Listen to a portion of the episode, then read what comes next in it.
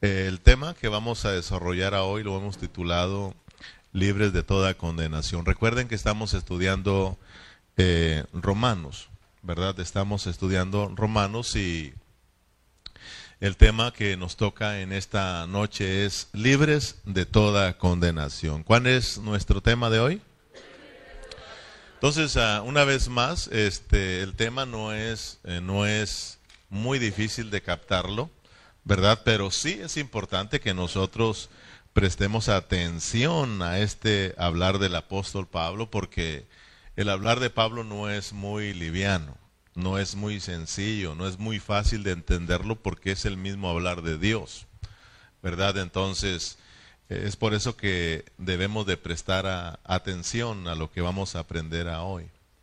Hoy nuestra meta es de entender que los que estamos en Cristo, eh, ahora nosotros somos libres de toda condenación. Entonces, hoy vamos a hablar acerca de esa, cuáles son todas esas condenaciones, de las cuales Dios nos ha librado por medio de Cristo Jesús. En Romanos capítulo 8, por favor, abran su Biblia en Romanos capítulo 8. Vamos a estar leyendo versículo 1. Romanos 8, 1, del 1 en adelante.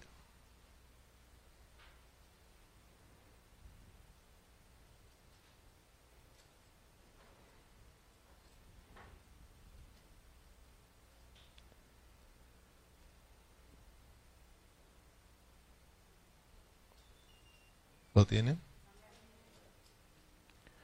Vamos a leer del versículo 1 al versículo 6. Dice, ahora pues, ninguna condenación hay para los que están en Cristo Jesús.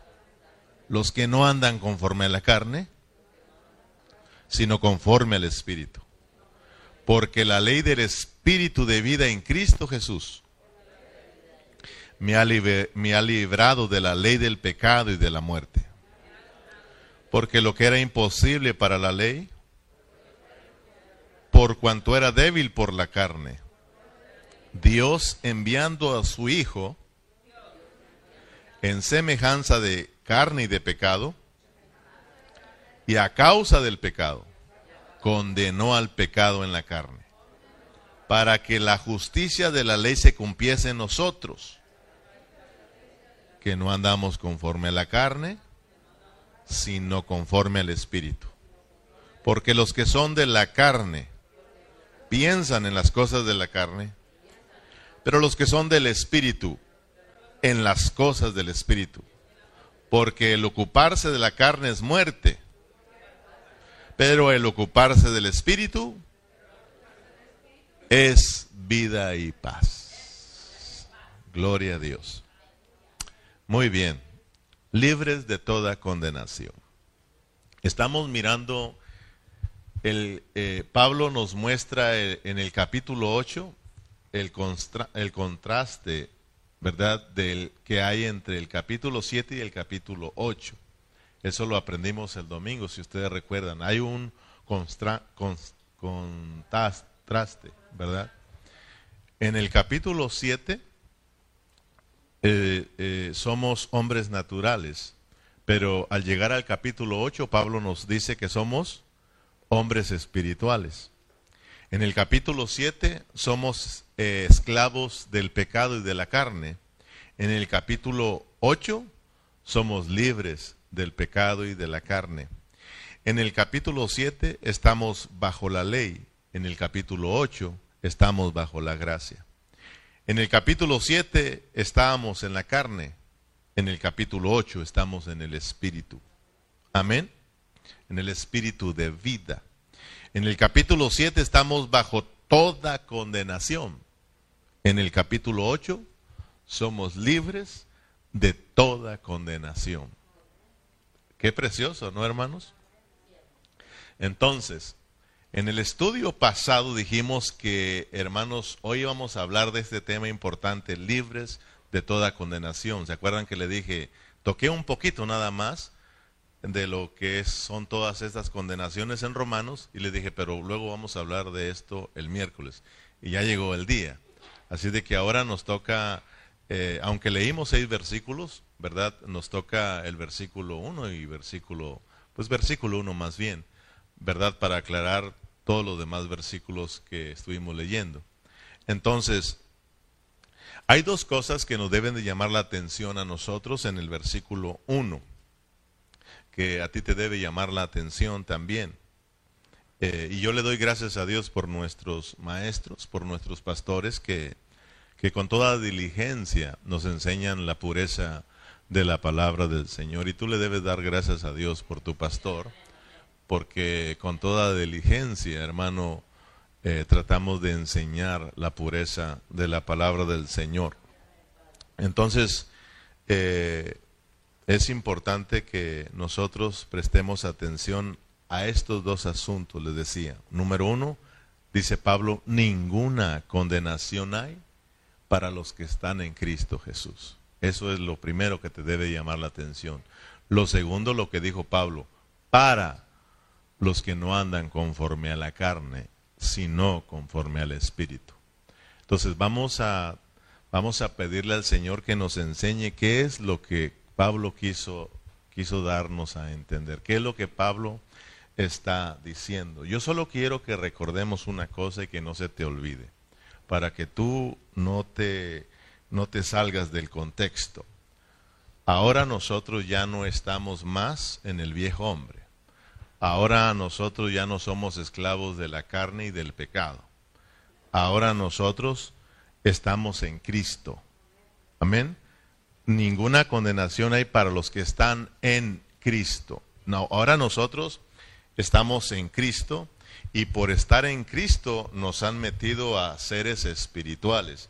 Nosotros somos nacidos del Espíritu. Amén. El Espíritu, la ley del Espíritu de vida en Cristo ahora está eh, eh, con nosotros, nos hemos hecho uno con Él. Ahora aprendimos que ya estamos, nos han regresado al estado original, donde empezamos, siendo la esposa de Cristo. Amén. ¿Verdad? Eh, ya, no, ya no somos el viejo hombre, ¿verdad? Ya dejamos esa mala posición que tomamos de hombre y tomamos la posición que nos corresponde de ser la mujer, la esposa de Cristo, la mujer que se somete a su marido, la mujer que vive la vida de su marido, la mujer que vive a Cristo. Amén, la esposa de Cristo. Ahora vivimos, tenemos que ser la iglesia que vive bajo la, la sujeción, que se somete el viejo hombre es un hombre rebelde que se rebeló. Amén. Entonces, eh, miremos pues que ahora en Cristo, dice Pablo, no hay ninguna condenación. Pero vamos punto por punto. Estos son dos puntos. Voy a tratar de terminarlos eh, rápido para que nos vayamos a dormir. Dice primero, ninguna condenación hay para los que están en Cristo. Esto es lo primero que tenemos que ver. De acuerdo a Romanos, vinimos estudiando que hay dos tipos de condenación, ¿verdad? De acuerdo a lo que hemos estudiado, hay dos tipos eh, de condenación. Una condenación que está fuera del hombre y otra condenación que está dentro del hombre. Eh, nunca se le olvide los dos problemas que tuvo el hombre en su caída. Cuando el hombre desobedeció a Dios, tuvo dos serios problemas. Un problema eh, es objetivo, un problema subjetivo. Un problema fuera del hombre y un problema interno. El problema de afuera, ¿con qué tiene que ver? ¿Cuál es el problema que tuvo eh, objetivamente el hombre? Por haber desobedecido. Ofendió a Dios. Dios le dijo, no coma de ese árbol, porque el día que usted coma, ese día se va a morir. Y el hombre desobedeció a Dios. Y esto le trajo un problema serio, el problema con Dios. Por causa de haber desobedecido, ya todos lo conocemos, solo te, te lo estoy refrescando para que tú, hermano, te conectes con el segundo punto, porque Pablo dice, para los que no andan conforme a la carne, sino conforme al Espíritu. Entonces, el primer problema eh, del hombre fue afuera hacia Dios. Eh, ofendimos a Dios. Y por causa de haber ofendido a Dios, el hombre vino a quedar bajo la condenación de Dios. Vino a quedar bajo la condenación de Dios. Esto ya lo hemos venido hablando una y otra vez del, niño que tuvo dos problemas por desobedecer a su mamá. Una es que desobedece a su mamá y otra es de que se tomó el veneno y tiene un problema serio adentro él, con él mismo, está envenenado, se va a morir. Amén. Lo mismo el hombre. Eh, tiene el primer problema es fuera de él, es hacia Dios. Ahora, eh, por haber desobedecido, está bajo la ira de Dios, está bajo la condenación de Dios. El hombre va a estar lejos de Dios para siempre. Amén. Pero esta condenación eh, lo miramos nosotros, si tú recuerdas en el capítulo 2 y capítulo 3 de Romanos, ahí miramos la condenación de los hombres, la condenación del hombre. Pero si tú recuerdas, ahí miramos que Dios no dejó al hombre caído, no dejó al hombre en ese estado. Miramos pues que, eh, de acuerdo a, la palabra del Señor, que Dios trajo solución a esta condenación. Recordemos que dice Pablo de modo, eh, eh, ahora pues ninguna condenación hay para los que están en Cristo, ¿verdad? O sea, Dios por medio de Cristo trajo solución al primer problema. Claro que trajo solución a los dos problemas, afuera y adentro, pero vamos por orden. Estamos viendo que por medio de Cristo Dios soluciona el primer problema del hombre, que es quitarle la condenación, que es perdonarlo y que es librarlo de esa condenación. Solo lo que tiene que hacer el hombre es que creer en Cristo. Porque acuérdense que la justicia de Dios en el Evangelio de Romanos se revela por fe y para fe. Mas el justo por la fe tendrá vida y vivirá. Entonces la justificación eh, que tiene que ver con el perdón, que tiene que ver con el ser declarados inocentes sin culpa, en que Dios nos quite su ira, ¿verdad? Y que Dios nos libre de esa condenación, esto es por haber creído en Cristo, por haber creído en Cristo. Nosotros no tuvimos que hacer nada. Dios lo hizo todo. Es más, Dios mismo nos dio la fe para creer en Cristo. Amén. Cristo fue el sacrificio. Amén. Cristo ahí en la cruz del Calvario derramó su sangre para que por medio de esa sangre redentora nosotros fuéramos, fuéramos perdonados este, el perdón se nos viera, se nos quite, hermano, y ya no tengamos culpa para con Dios, sino que por medio de este sacrificio nosotros seamos justificados, seamos declarados inocentes delante del Señor. Cristo tomó nuestro lugar. Amén. Por eso dice la palabra que el justo por los injustos, para que nosotros pudiésemos acercarnos a Dios y ser reconciliados con Dios. Por eso debemos de darle gracias a Dios por Cristo. Acuérdense que Pablo, él dice en Romanos 7, en el último versículo, más gracias doy a Dios por Jesucristo. Amén, hermanos.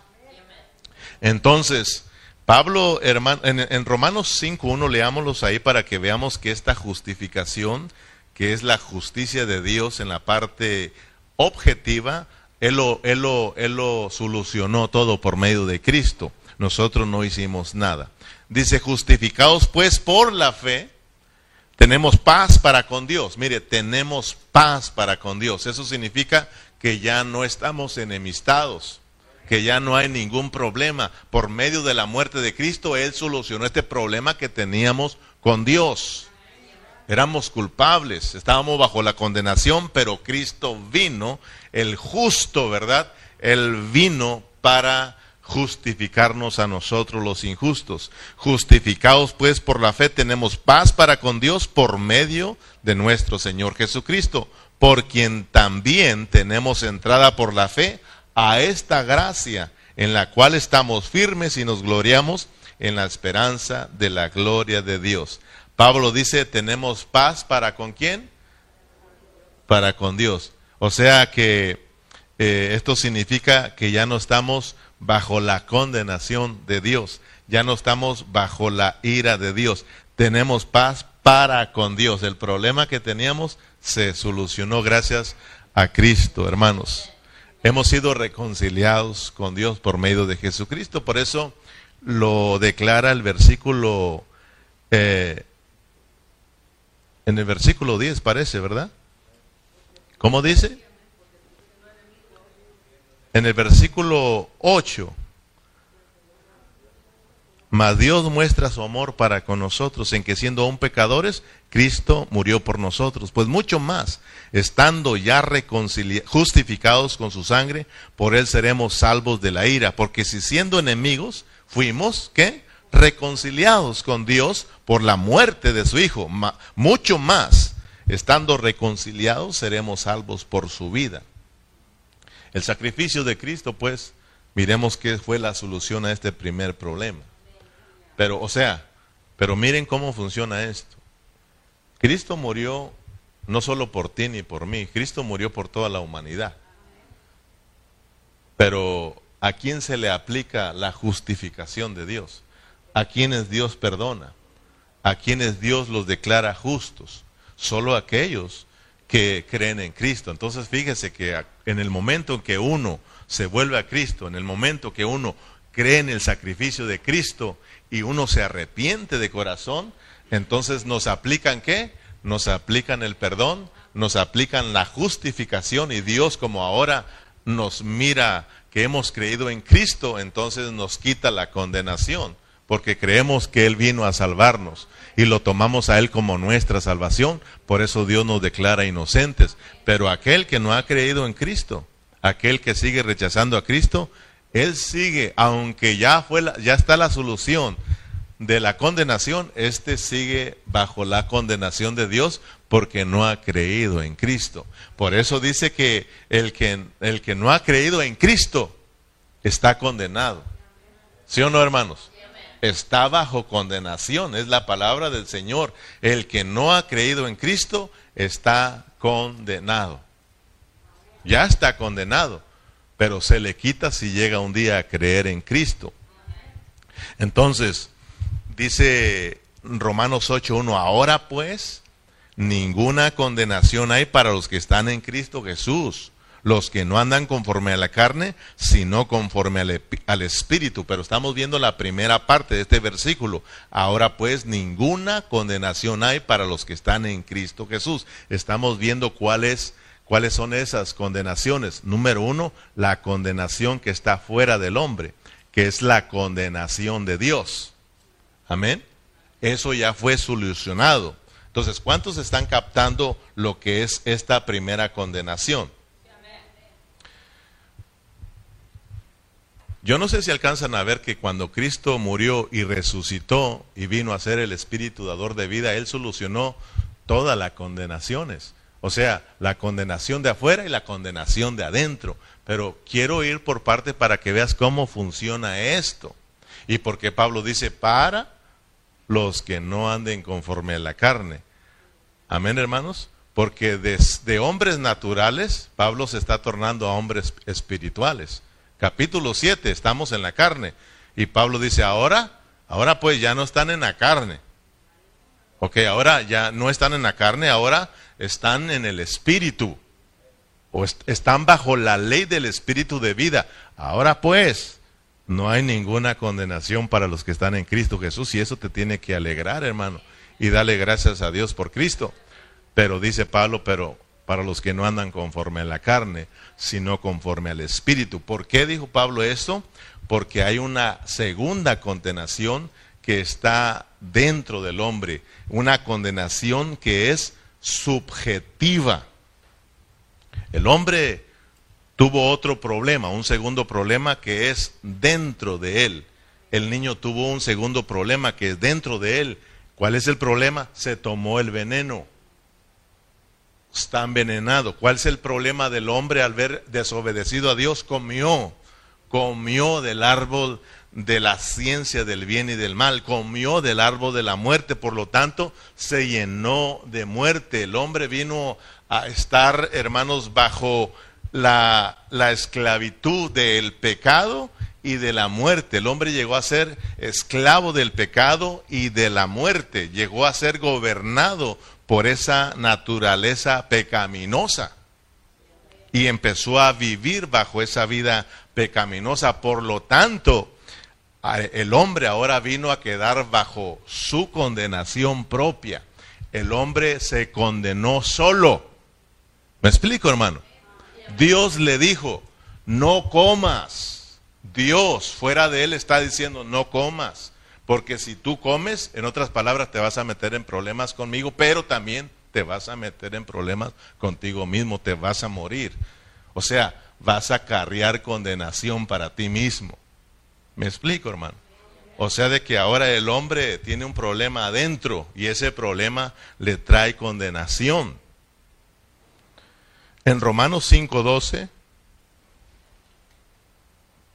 dice, por tanto como el pecado entró en el mundo, Romanos 5:12, por tanto como el pecado entró en el mundo por un hombre y por el pecado la muerte, así la muerte pasó a todos los hombres por cuanto todos pecaron.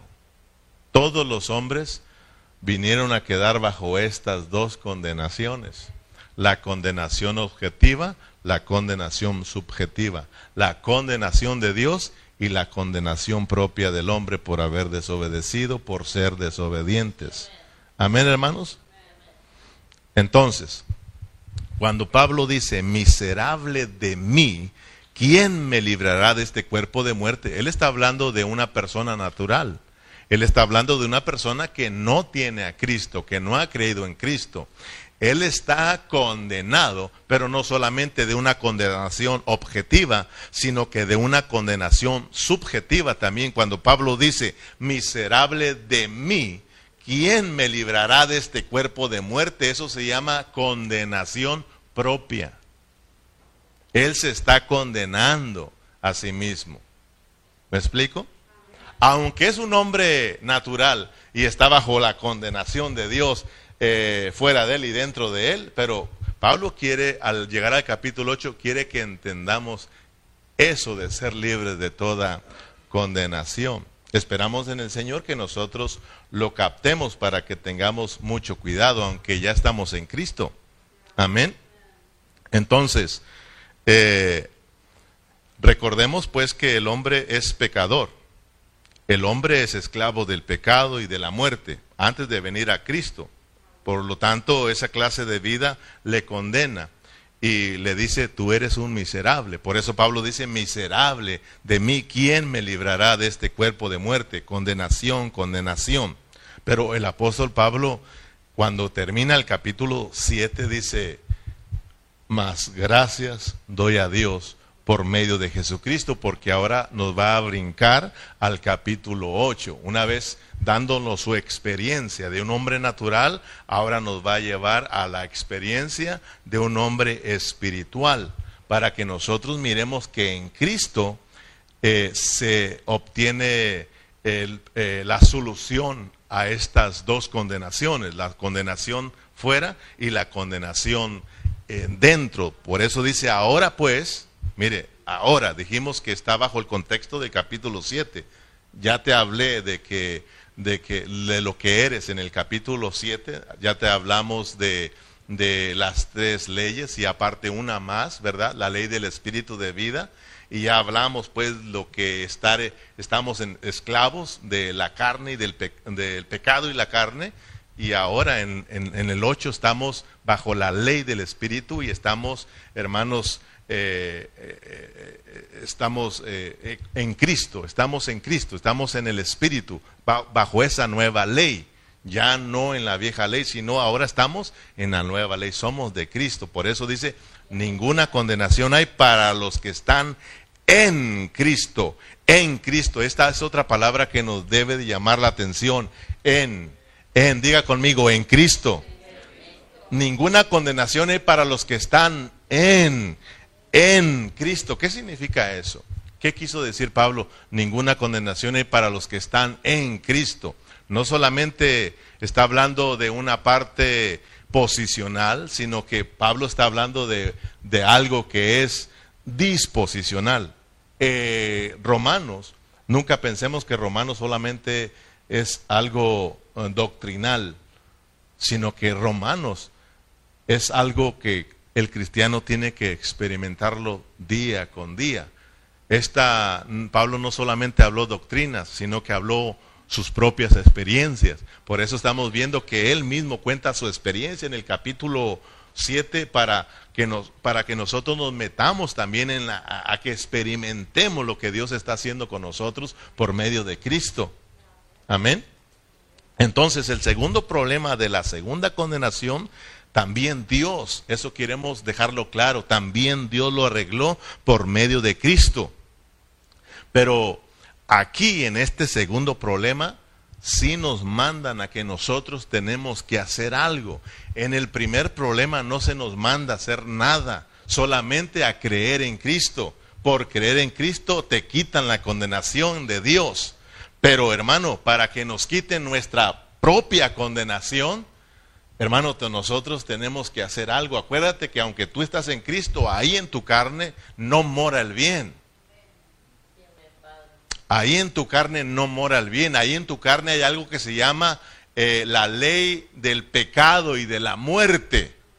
Pero también ahora tienes que saber que tú no estás desarmado. Tienes que entender que tú no estás solo. Ahora te han puesto bajo otra ley, la ley del Espíritu de vida en Cristo Jesús. Esa ley es, es poderosa, esa ley es indestructible para que nosotros seamos cristianos victoriosos, para que nosotros aprendamos a vivir y ser gobernados por esa ley de vida. Esa es poderosa que, hermano, vence a la ley del pecado y de la muerte. Entonces ahora, para nosotros ser libres de la condenación subjetiva, de, la, de nuestra propia condenación, sí nos piden hacer algo. ¿Qué nos piden hacer? Allá, aunque esto también es por fe, ¿eh? pero es una fe que tiene que ser, que tiene que estar activa, activa, activa. Una fe viva, dice Santiago. Entonces, ¿qué es lo que allá te mandan a creer para que Dios te quite su condenación, pero para que Dios quite nuestra propia condenación, para que nosotros seamos salvos de nuestra propia condenación, ¿qué es lo que tenemos que hacer? ¿Qué es lo que nos mandan a hacer en el capítulo 8? Porque Pablo dice, estamos viendo ahora los que no andan conforme a la carne, fíjese, los que no andan. Ahora Pablo nos va a enseñar a que nosotros, antes andábamos en la carne porque allá pertenecíamos. Antes éramos gobernados por la ley del pecado y la muerte porque ahí estábamos. Pero Pablo dice en el capítulo 8, ya no están, ya ahora están bajo otra ley, bajo otro gobierno, en el gobierno de la ley del espíritu de vida, en el gobierno de Dios. Entonces ahora aquí ustedes ya no tienen que andar en la carne, sino tienen que andar de acuerdo al espíritu. Y ya aprendimos que el Espíritu de Dios con el, el, Espíritu de Dios con E mayúscula se hizo uno con el Espíritu del hombre con E minúscula, para ya no hacer un espíritu con dos E, sino un espíritu con una E, una E mayúscula, una E, una e minúscula. Es un trabalengua, ¿verdad? Pero ya aprendimos, pues, que es un espíritu mezclado. Por eso en el Evangelio de Romanos la salvación completa de Dios se basa en su justicia y se produce por medio de nuestra fe en Cristo Jesús. Y hermano, por los dos traslados divinos, de Adán a Cristo y de Cristo al Espíritu. Amén. Y perdón, de, de, la carne al Espíritu. De Adán a Cristo y de la carne al Espíritu. Y esto eh, se produce por, también por eh, eh, la mezcla de dos espíritus, el espíritu de Dios con el espíritu del hombre, que esto produce un espíritu regenerado. Y este espíritu regenerado nos sirve para que tú y yo ahora reinemos en vida, pero por la abundancia de la gracia, la gracia de Dios y el don de la justicia. Pero fíjese, para que reinemos en vida, reinemos en vida por la abundancia de la gracia de Dios. Porque ahora estamos bajo la gracia de Dios. Y estar bajo la gracia de Dios no significa, ah, ya soy cristiano, ya puedo hacer lo que quiera, ya Dios me salvó, eh, Dios me perdona, estamos bajo la gracia. Sí, ya estás bajo la gracia, pero estar bajo la gracia significa que ahora tienes que permitirle a Dios que Él opere dentro de ti. Tenemos que permitir que sea la gracia de Dios obrando en nosotros y no obrando nosotros mismos. Porque el obrar nuestro ya aprendimos que nos trae condenación. ¿Me explico, hermano? Entonces, Cristo murió en la cruz y derramó su sangre para perdonarnos, para perdonar nuestros pecados y salvarnos de la primera condenación. Pero acuérdense que Cristo también resucitó y ascendió al trono de Dios y descendió como el Espíritu Santo, dador de vida, para meterse dentro de nosotros, en nuestro espíritu, y mezclarse con nuestro espíritu, porque el que se une al Señor, un espíritu es con Él, para que entonces ahora nosotros aprendamos a vivir por, por ese, por ese espíritu, por esa ley del espíritu de vida en Cristo Jesús. Esa es la que ahora nos va a liberar, nos va a libertar de toda la condenación, hermano. ahora de la condenación subjetiva. Cristo entró dentro de nosotros como vida para salvarnos internamente. Tú y yo necesitamos la salvación interna. Por eso mismo Romanos 5.10 dice que una vez ya siendo reconciliados, una vez ya siendo justificados, una vez que Dios ya te quitó la condenación de Él fuera de, de nosotros, dice Dios, pero hay una condenación adentro que también yo mismo te voy a salvar y para eso me voy a meter como el Espíritu Santo. Tengo que procesarme para meterme y hacerme uno contigo para que ya no vivas tú, sino yo viva en ti y te pueda también salvar de esa condenación propia. Gloria a Dios por el, por el proceso de Dios, por el plan que tiene Dios para con nosotros. Ahora Dios se metió adentro de nosotros y dice la palabra, dice el mismo apóstol Pablo, que por esa vida Él va a ir absorbiendo qué? va a ir absorbiendo lo mortal que hay en nosotros, hermano. Entonces, pero ¿qué tenemos que hacer? Ahora disponernos a esa vida preciosa. Ahora tenemos que disponernos a ese espíritu. Ahora tenemos que dejarnos gobernar por el espíritu, por la ley del espíritu de vida en Cristo Jesús. Por eso en Romanos 5:10 dice, porque si siendo enemigos, en Romanos 5:10, porque si siendo enemigos fuimos reconciliados con Dios por la muerte de su Hijo.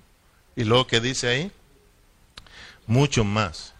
No te conformes con solamente ser cristiano, hermano. No, no te conformes.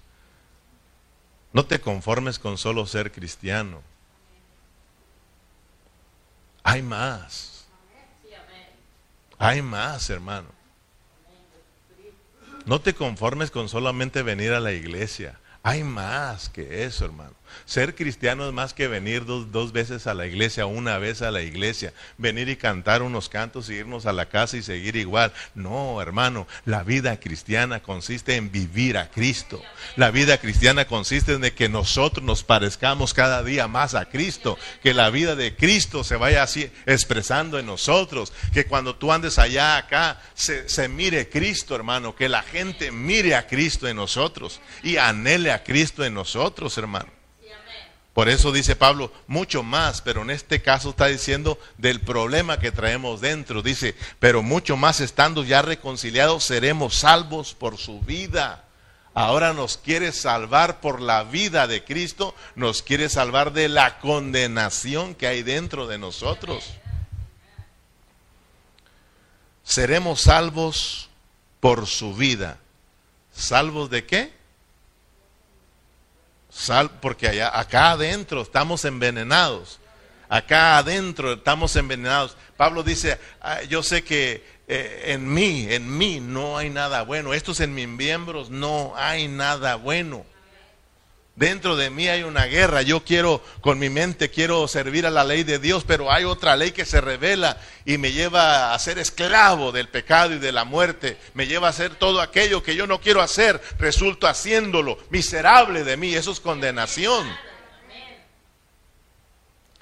Pero para esto Dios nos ha dado a Cristo, para eso Dios nos ha dado la vida, para eso Dios se ha procesado para llegar a ser el espíritu dador de vida, para que por medio de Cristo, para por, por medio del Espíritu Santo, nosotros podamos ser salvos de nuestra propia condenación. Mira hermano, ya ves ahorita cómo está el mundo. Eso de la guerra los cristianos se preocupan. Y más cuando se están mire y mire noticias, que no dicen ni la mitad de la verdad. Pero ahí estamos nosotros en las noticias. Ahorita abres el Face, ah, ya la pandemia se acabó, hermano. Digo esta, en esta forma porque ya no se escucha nada, ya, ya se acabó y ya para la otra semana te quitan la máscara y ya. ¿verdad? Ahora está la guerra, ahora está, te metes a, prendes tu televisor, prendes el Face, hermano, la guerra, la guerra, la guerra. Y tú ya sabes, ya te lo hablamos aquí, que la pandemia marcó el antes y el después. O sea, la pandemia marcó el mundo entero. El mundo ya no será el mismo. El mundo, hermano, cambió y esto ya no se va a mejorar. Ahora la gente está preocupada por la gas. Ya, ya eh, tú sabes que ya, ya subieron. Aquí está a 4.30, 4.40. California ya subió a 5. Entonces los que quieran para viajar ya saben, ¿verdad? Que está caro esa cosa. Entonces yo digo, yo aunque suba y suba, yo solamente le echo 50 y ya. Así sale uno ahí. ¿verdad? Aunque suba, a mí que me interesa, solamente yo le pongo 30 a mi carro y ya. Entonces, Estamos preocupados, pero hay una cosa de la cual nosotros como cristianos no nos estamos preocupando. Es si Cristo se está formando en ti. Porque Cristo viene muy pronto, hermano. Hace una semana atrás me dijo mi padrón, calle, tenemos proyectos para el 2010. Yo le dije, sorry, a lo mejor no estoy aquí. ¿What? Le dije, no me hagas caso. 2030, perdón, 2010 me fui atrás, Pensé en 10 años más, pues en el 2030, 2030. Imagínense. Ustedes ya saben que estos 10 años son muy cruciales para nosotros. El mundo jamás será el mismo. Las cosas se van empeorando, se van empeorando. Hoy tenemos la oportunidad. Dios nos dio una oportunidad, nos quitó las reuniones, ustedes ya saben por qué, porque no le agradábamos. Nos mandó a casa para que allá buscáramos a Dios, nos arrepintiéramos, allá laváramos nuestras vestiduras. Dios nos dio otra oportunidad, ya no la va a ver. Todos aquellos que una vez quieran venir a la vida de la iglesia, ya no estará aquí, hermano. Apúntalo ahí, apúntalo, ya no, estaremos, aquí ahí va a haber un rótulo, ahí lo voy a dejar. Los que estaban aquí ya no están, se fueron. Algunos serán primicias y Dios nos va a recoger. Otros se van a ir porque tienen que huir por lo que viene para este mundo, hermano. De verdad. Pero a lo que voy, que nos estamos preocupando por otras cosas, pero por lo que nos debemos de preocupar no nos estamos preocupando. La vida de Cristo se está formando en mí. ¿Estoy viviendo a Cristo? Si no estoy viviendo a Cristo, entonces hay condenación en ti, hermano. Y vas a tener que pagar un precio. Dice, ahora pues, estoy en el versículo 1, ahora pues ninguna condenación hay para los que están en Cristo Jesús, los que no andan conforme a la carne, sino conforme al Espíritu, porque la ley del Espíritu de vida en Cristo Jesús me ha librado de la ley del pecado y de la muerte, porque lo que era imposible por la ley, por cuanto era débil por la carne, Dios, enviando a su Hijo en semejanza de carne y de pecado, y a causa del pecado, condenó al pecado en la carne, para que la justicia de la ley se cumpliese en nosotros que no andamos conforme a la carne, sino conforme al Espíritu. Miren, a veces si no le hemos cuidado, nosotros leemos así, para que la justicia de la ley se compiese en nosotros, que no andemos. Pero esto no dice así. Dice, para que la justicia de Dios se cumpla en nosotros. Fíjese, para que la justicia de la ley se cumpliese en nosotros. Y lo hay un coma, ¿verdad? Que no andemos en la carne, otra coma sino conforme al Espíritu. ¿Se da cuenta de que cuando nosotros vivimos a Cristo, cumplimos la ley, hermano? Porque el único que cumple la ley se llama Cristo. Si nosotros queremos cumplirla, ¿verdad que nos condena? Lo, lo, experimentamos, ¿sí o no? Lo practicamos. Si nosotros queremos por nuestras propias fuerzas guardar la ley, nos condenamos. Pero si vivimos a Cristo, dice Pablo, la justicia de la ley se cumple en nosotros. Amén.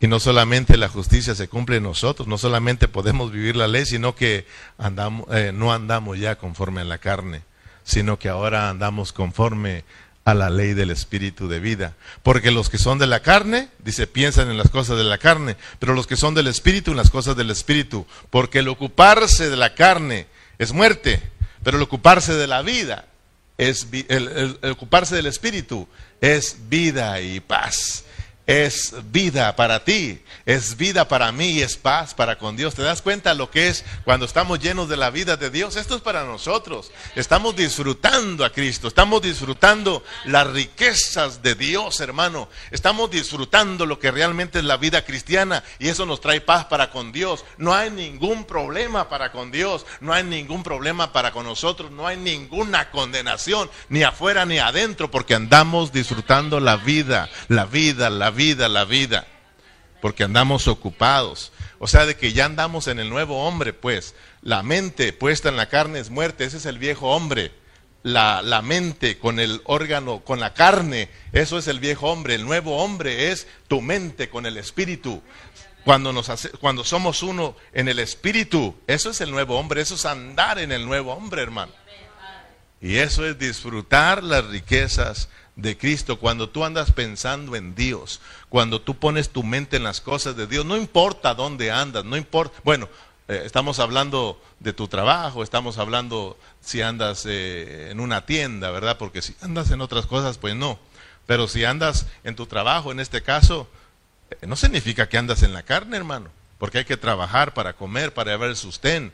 Pero eso no te tiene que alejar de estar conectado con tu Dios, hermano como decía el hermano Jesús, ahí puedes estar escuchando, si te permiten, escuchando prédicas, eh, estar leyendo, estudiando, si te permiten, hermano. Y si no, en cuanto salgas, pero ahí en tu mente puedes andar conectado, hermano. Puedes andar meditando en el Señor. Entonces, no sé si tú estás captando lo que es estas dos condenaciones, las que está afuera de nosotros y la que está dentro de nosotros. Hay una condenación de Dios, pero hay una condenación propia hay una condenación propia de nosotros. ¿Cuál es esa condenación cuando tú y yo queremos vivir nuestras propias vidas? O cuando yo y tú queremos servir a Dios a nuestra manera. Fíjate lo que dice Pablo, el mismo escritor de Romanos, a los Gálatas. En Gálatas capítulo 5, eh, versículo 24. Gálatas capítulo 5, versículo 24 y 25. Ahorita que terminemos, voy a pasar a un hermano y una hermana para que me expliquen estos dos puntos, ¿ok? En breve, así lo que usted entienda, eh, qué significa esa, ser libre de la condenación fuera de nosotros y luego ser libre de la condenación dentro de nosotros, la condenación propia. ¿Verdad? No van a ser dos hermanas, una hermana y un hermano, para que estemos balanceados. ¿Estamos? Dice, pero los que son de Cristo, los que son de Cristo, ¿cuántos son de Cristo? Pues fíjate bien, esto es para ti y para mí. Pero los que son de Cristo han crucificado la carne con sus pasiones y deseos. Si vivimos por el Espíritu, andemos también por el Espíritu. Fíjese bien, dos cosas dice Pablo. Si vivimos por el Espíritu, andemos también por el Espíritu. ¿Qué significa si vivimos por el Espíritu? Por el Espíritu te dieron vida. ¿Ok? Cuando Cristo entró como el Espíritu Santo, por eso se llama el Espíritu de vida. Por eso se llama el Espíritu de la ley de vida. Nos dieron vida. Por el Espíritu nos dieron vida nos dieron vida nueva, hubo un nuevo nacimiento, nacimos de nuevo, vinimos a ser los hijos de Dios. Dice Pablo que si vivimos por el Espíritu, si por el Espíritu nos dieron verdaderamente vida y estás vivo y eres hijo de Dios, dice, andemos también pues por el Espíritu. ¿Te das cuenta de que ahora tenemos que andar de acuerdo al Espíritu? Porque eres la esposa y la esposa que hace se somete. Antes, antes nos revelamos, nos revelamos y tomamos eh, la forma de hombre, ¿verdad? Y ese es el viejo hombre. Pero ese viejo hombre ya se terminó, acuérdense, fue crucificado y ahí estuvimos muertos, pero también resucitamos para una vida nueva. Ahora ya estamos en Cristo y dice ahora tenemos que ser guiados tenemos que andar también por el Espíritu. Tenemos que andar. ¿Qué significa andar por el Espíritu? O sea, de que nuestra forma de actuar tiene que hacer de la manera que actúa Cristo. De la manera de hablar tiene que ser la manera en que Cristo hablaba. La manera de conducirnos en este mundo tiene que ser la manera en la que Cristo se conducía. O sea, en otras palabras, que tú te parezcas a Cristo, que tu caminar, que tu vida vaya de acuerdo a Cristo. Ya lo hemos hablado muchas veces, ¿verdad? Tú fácil identificas a un doctor, ¿sí o no? Fácil, vas al hospital y tú dices, ese es doctor, sin equivocarte, porque lo miras con su con su traje, su bata blanca, ¿verdad? Y la cosa que traen aquí siempre colgada. Y tú dices, ahí viene el doctor porque él, su forma de vestirse, su forma de conducirse va de acuerdo a la, vida, al vivir de los doctores. Lo mismo cuando tú miras una patrulla verde con un sello así medio raro y con un hombre verde, ¿qué tú dices? Agua, la migra. Porque todo va de acuerdo a lo, a lo que es la migra. Pues cuando tú y yo caminamos en este mundo, la gente tiene que decir aguas. Ahí va el aleluya. ¿Sí o no? Mira, ahí vienen los cristianos. Por tu forma de hablar, por tu forma de conducirte, por tu forma de vestirte, porque tú te mueves de acuerdo a lo de Cristo. ¿Por qué cree que a Pedro, aún siendo fallón, le decían, jejeje, tú eres uno de ellos? No, no, Sí, tu forma de hablar. Hablas como Él. Hablas como ellos. Tu forma de caminar te identifica. Tú caminas como ellos. Imagínate, hermano. A veces nosotros andamos y ni siquiera. Es más, hasta nos ofrecen una chela. te ofrecen una chela, un cigarro, o que te confunden, hermano. ¿Qué significa eso, la, la, condenación propia? ¿Cómo es eso que nos condenamos nosotros mismos? Porque esto es muy importante, antes de irnos yo quiero que tú lo entiendas y talmente tú estás diciendo, ¿cómo es eso la condenación propia? La condenación de Dios, la condenación mía. Yo recuerdo, hermano, que cuando mi papá nos daba una orden a mí a Berna, y si no la obedecíamos, nosotros mismos decíamos, nos espera una fajiza buena. Pero si lo hacíamos, no, no había condenación en nosotros. No había ningún problema con papá, lo habíamos obedecido. Pero si lo decíamos, no solamente teníamos un problema con él, sino nosotros mismos nos estábamos condenando. Ya no la armamos, nos van a pegar. Nos van a pegar y a ver cómo le hacemos. Yo lloraba, yo lloraba y eso me, eso me, me, me salvaba mucho. Por eso lloremos delante del Señor. Arrepintámonos, ¿verdad? y dice que si lloramos, Dios nos va a consolar. Ya, ya, pues, hombre, ya, ya, está bien, te perdono.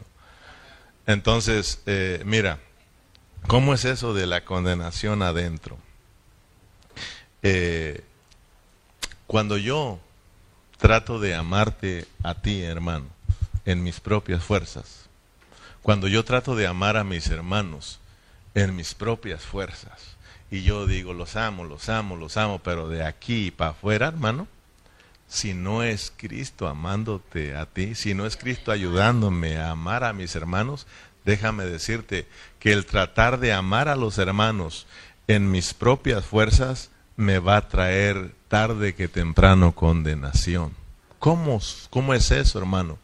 Porque cuando yo trato de amarte, todo va a, ir, va, va a ir bien, me voy a esforzar por amarte, por amarte, pero de repente, hermano, de repente me voy a dar cuenta que hiciste una fiesta y no me invitaste, hermano. Yo que tanto te quería amar y no me invitaste a esa fiesta, entonces me vas a caer gordo, gorda, mal, me vas a caer mal y como ya no me voy a sentir bien contigo y te voy a empezar a juzgar, ira, invitó y a mí no. Y te vas a dar cuenta que eso te hace a ti un miserable, porque te trae condenación y tú mismo te vas a sentir mal, mal. ¿No te das cuenta que a veces te sientes mal contigo mismo? Eso es condenación por lo, lo mal que hiciste, ¿verdad? Uno mismo dice hasta mi conciencia, no la traigo tranquila, pues que te estás condenando. Y eso te hace alejarte de Dios, hermano. Por esto es muy serio. Mira, se ve simple, pero esto es muy serio, hermano. Por eso muchos hermanos se desaniman en la vida de la iglesia. Es que ahí no invitan, es que ya hicieron dos grupos. Mira, el pastor solo se va para allá y acá nosotros nos abandona. Hermano, empieza a vivir a Cristo. Deja que Cristo me ame dentro de ti, hermano. Deja que Cristo sea en ti amando a los hermanos para que tú ya no los juzgues, hermanos. Y si un día los vas a juzgar, los vas a juzgar de acuerdo a Cristo, hermano.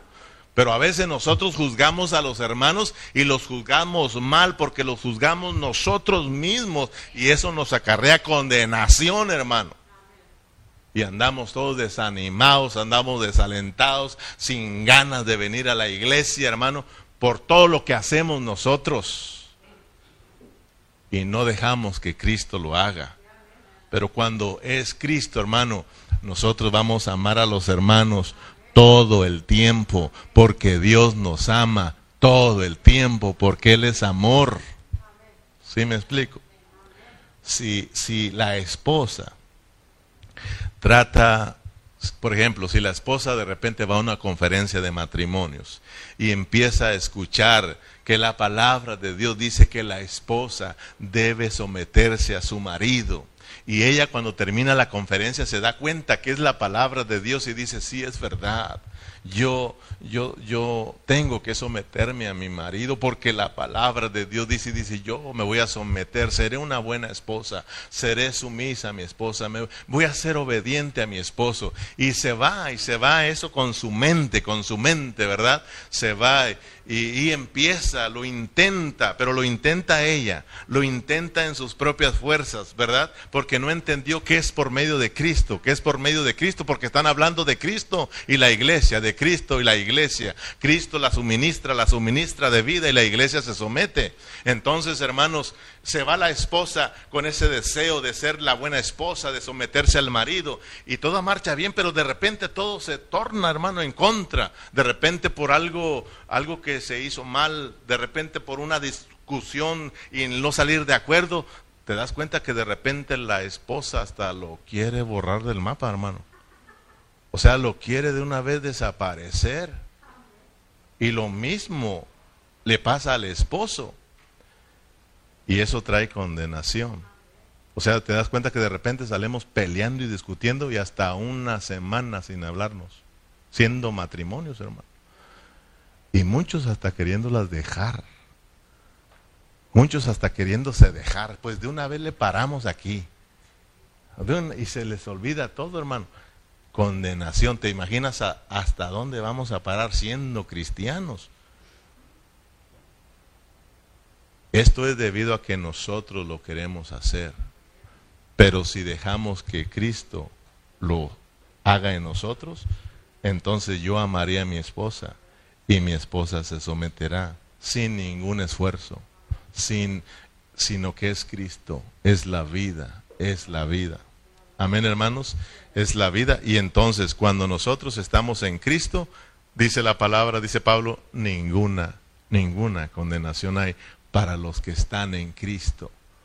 Pero si alguien anda en la carne, si hay condenación, ¿cuál? ¿La de Dios? no, dice Dios, yo ya te di la solución. El problema eres tú.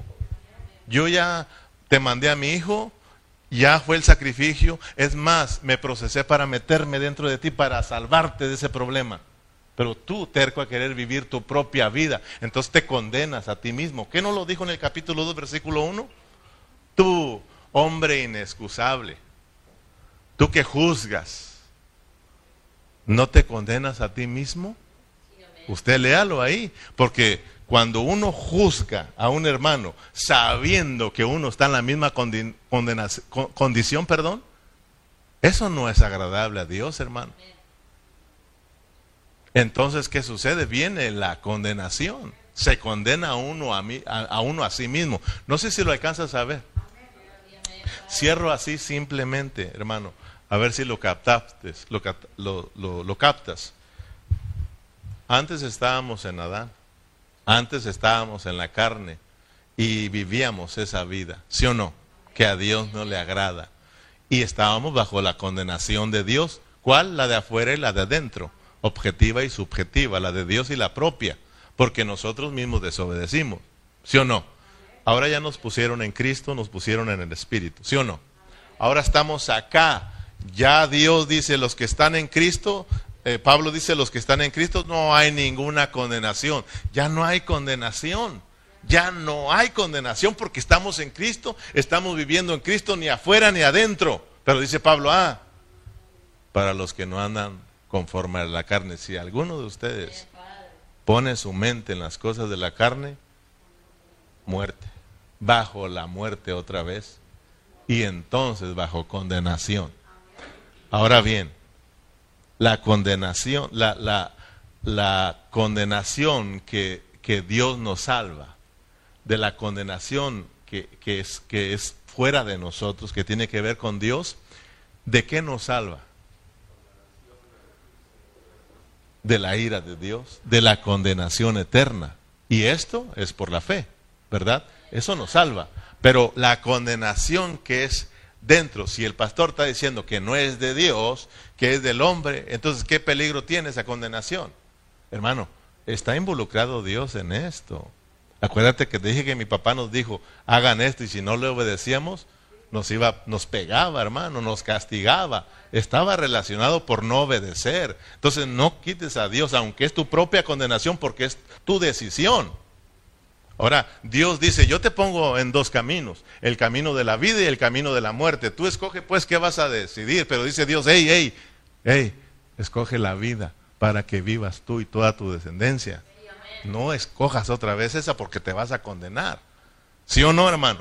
Entonces, la condenación fuera, la que tiene que ver con Dios, esa nos salva de la ira de Dios, de la condenación de Dios, de estar en el lago de fuego por la eternidad. Pero, pero la, ¿de qué nos salva la condenación propia cuando nosotros vivimos a Cristo y ya no hay condenación de afuera y de adentro? ¿De qué nos salva? ¿Por qué estamos tan interesados en ya ser libres de esta condenación al vivir a Cristo? ¿De qué nos salva? Eh, ¿Y de qué? ¿Qué va a pasar si tú no vives a Cristo? ¿Qué va a pasar si tú no reinas por esa vida?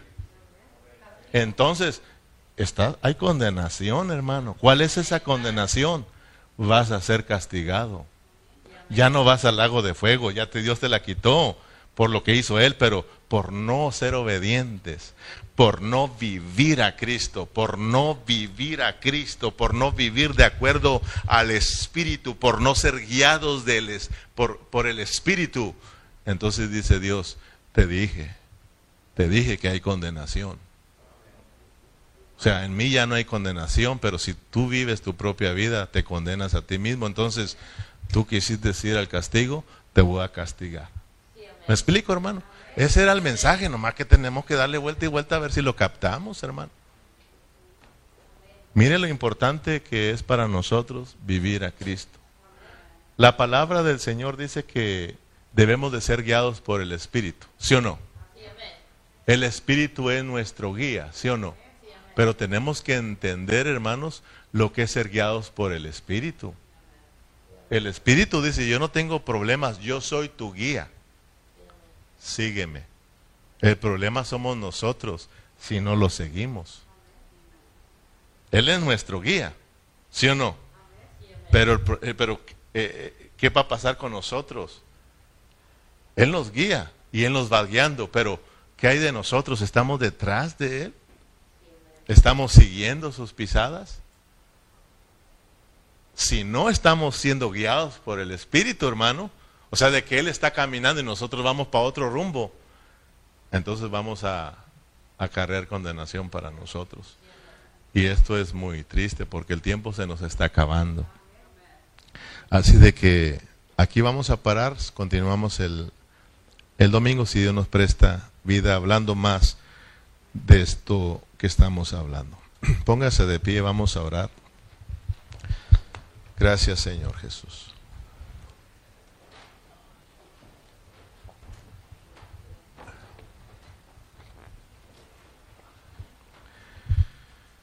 Padre, gracias.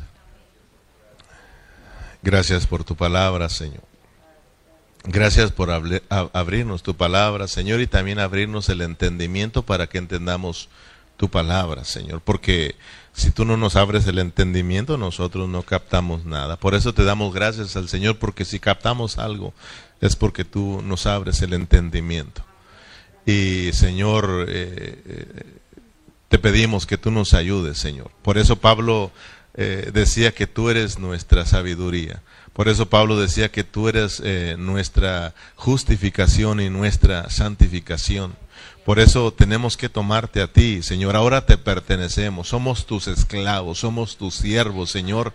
Y por eso tenemos que depender de ti. Perdónanos porque eh, en muchas ocasiones, Señor, dependemos de nosotros mismos. Caminamos en nuestras propias fuerzas, caminamos en nuestras propias sabidurías, Señor, y resultamos eh, bajo la condenación. Señor, resultamos lejos de ti, Señor, resultamos Señor, como dice tu palabra en Romanos 8:6, bajo la esclavitud nuevamente de la carne y del pecado, Señor, bajo la muerte, Padre, separados de ti, Señor. Perdónanos, Padre Celestial, ayúdanos, Señor, a poner en práctica esta tu palabra, que no solamente llegue a nuestra mente, sino que baje a nuestros corazones, Señor, que baje a nuestro espíritu, para que de ahí, Señor, nos impartas vida nuestra alma, Señor, que nuestros pensamientos se unan a ti, Señor, ahí en nuestro espíritu, que aprendamos a vivir por el espíritu, Señor, que cuando vayamos a hacer algo siempre consultemos contigo, Señor, que siempre estemos bajo esa novedad de vida, Señor tu palabra dice, porque el ocuparse de la carne es muerte, pero el ocuparse de la, de la, del espíritu es vida y es paz. Cuando nos ocupamos de las cosas del espíritu, Señor, cuando vivimos en el espíritu, cuando somos guiados por el Espíritu, Señor, somos llenos de la vida.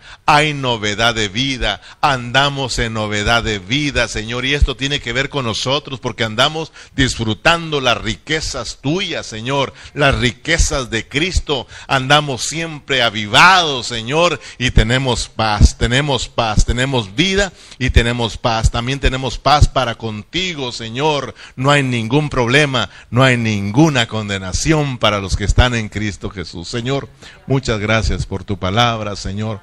Oro por mis hermanos para que tú les ayudes. Oro por mis hermanos para que ellos se abran a ti, Señor, por los jovencitos, Señor, para que ellos puedan disfrutar lo que hacemos aquí, para que ellos puedan disfrutar la vida cristiana, Señor, la puedan experimentar, Señor, ellos mismos, Señor, que también, Señor, oramos para que tú también abras su entendimiento, para que, Señor, te le reveles a sus vidas, Señor, los captures, Señor, y ellos también puedan caminar, Señor, en tu voluntad. Padre, muchas gracias por esta preciosa noche, despídenos en paz y usted reciba la gloria por siempre. En el nombre de Cristo Jesús. Amén y amén.